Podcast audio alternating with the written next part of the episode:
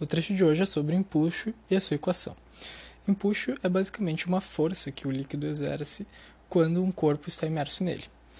Então, o empuxo pode ser considerado como o, o peso do líquido que foi deslocado. No momento que um corpo é inserido no fluido, ele desloca uma quantidade de líquido e a força exercida que esse líquido exerce no corpo é igual ao peso desse líquido. Então, matematicamente, nós temos que o empuxo que o líquido exerce é igual ao peso de líquido deslocado. Empuxo, então, é igual à massa do líquido deslocado vezes a aceleração da gravidade, a fórmula clássica do peso, que é m vezes g. Quebrando uh, a massa, a gente tem que massa é igual a massa específica do líquido ou a densidade do líquido vezes o volume, porque densidade é massa sobre volume, então massa sobre volume vezes volume vai cortar os volumes. Então, a gente tem que a massa é igual a densidade, eh, a massa específica vezes o volume do líquido. Então, a fórmula ficaria empuxo igual a densidade do líquido vezes volume do líquido deslocado vezes aceleração da gravidade. Questões de empuxo são basicamente sobre jogo de força, eh, se tratando principalmente entre relações, relações de relações entre o empuxo e o peso. Fora as questões que vão tratar também de tração e normal, que vão ser jogadas na, na equação. Mas, em sua grande maioria, a gente tem que comparar o empuxo e o peso. E se, tra se tratando de empuxo e peso, são basicamente quatro situações em que um corpo vai se encontrar quando imerso em um líquido.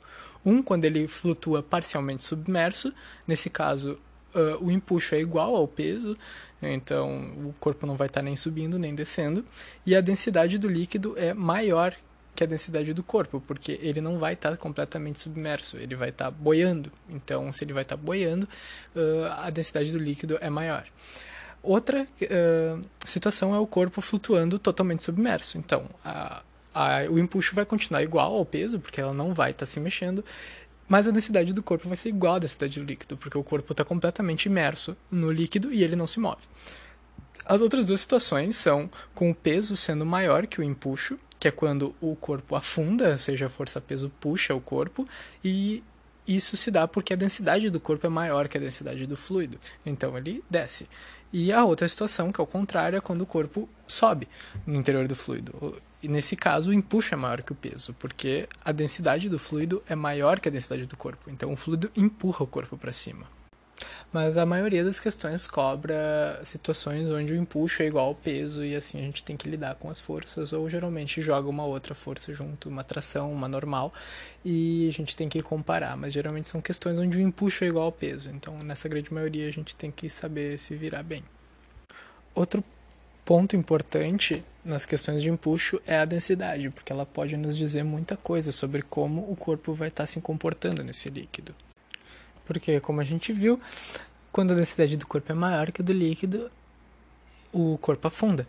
Mas quando a densidade do corpo é menor que a do líquido, ele pode estar ou flutuando ou, uh, ou subindo. E aí que merece, essa parte que merece uma atenção especial, que é a questão da fração submersa, quando o corpo está flutuando.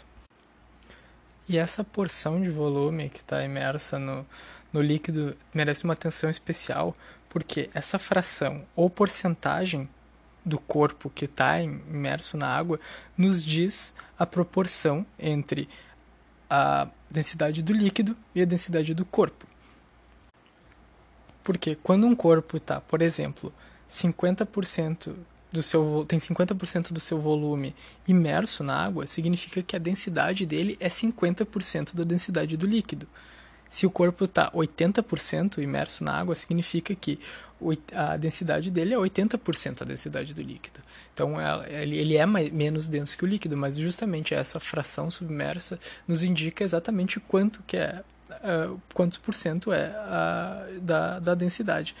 E isso então nos dá uma relação que pode ser matematicamente comprovada, igualando o empuxo ao peso, de novo, uh, que uh, deduzindo essa equação, a gente tem então que empuxo é igual ao peso do corpo. Abrindo esses dois, empuxo, densidade do corpo vezes gravidade vezes o volume do líquido deslocado é igual à massa do corpo vezes a aceleração da gravidade. Assim a gente pode cortar a aceleração da gravidade dos dois lados e a gente vai ter densidade do líquido vezes volume do líquido deslocado é igual à massa do corpo. Então, a massa do corpo é igual à densidade do corpo vezes o volume total do corpo. Porque, de novo, que nem na fórmula do empuxo, os volumes vão se cortar. Então, densidade do corpo vezes volume do corpo é igual à densidade do líquido vezes volume do líquido deslocado. Então, a gente fica com essa relação. Agora, isolando a densidade do corpo, a gente vai ter volume do líquido deslocado sobre o volume total do corpo vezes a densidade do líquido. Esse valor, esse, essa razão entre o volume do líquido deslocado e o volume total do corpo dá justamente uh, a fração submersa. Então, se, a, se o volume de líquido deslocado é metade do volume do corpo, significa que metade do volume do corpo foi imerso na água. Então, a gente tem essa relação.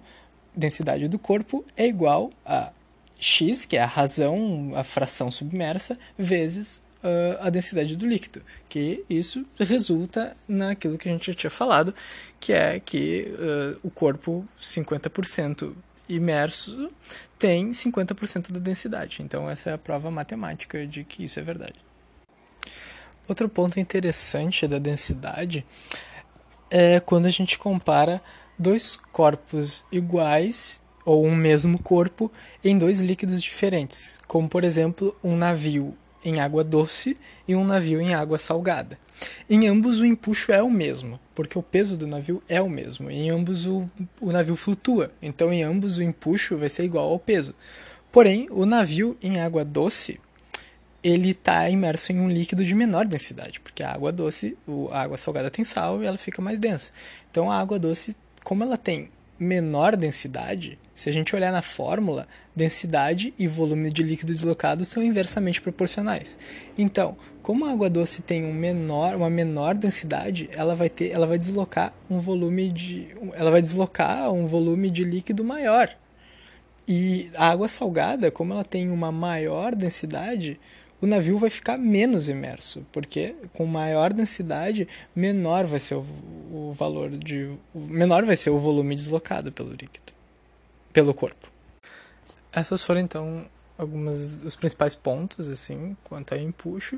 Uh, tem o peso aparente que eu deixei de fora, que talvez ele vai ganhar um podcast só para ele mais tarde, mas no geral, no grosso, uh, esse foi essa foi a revisão de empuxo. É, então, cobri os principais pontos, o que é mais cobrado em questão, e só deixei de fora mesmo essa questão do peso aparente, que depois eu vou fazer um separado, que vai tratar então de quando entram outras forças uh, junto com o empuxo. Vai entrar tração, vai entrar normal, e isso vai ser visto então em outro podcast. Beijão, Francisco.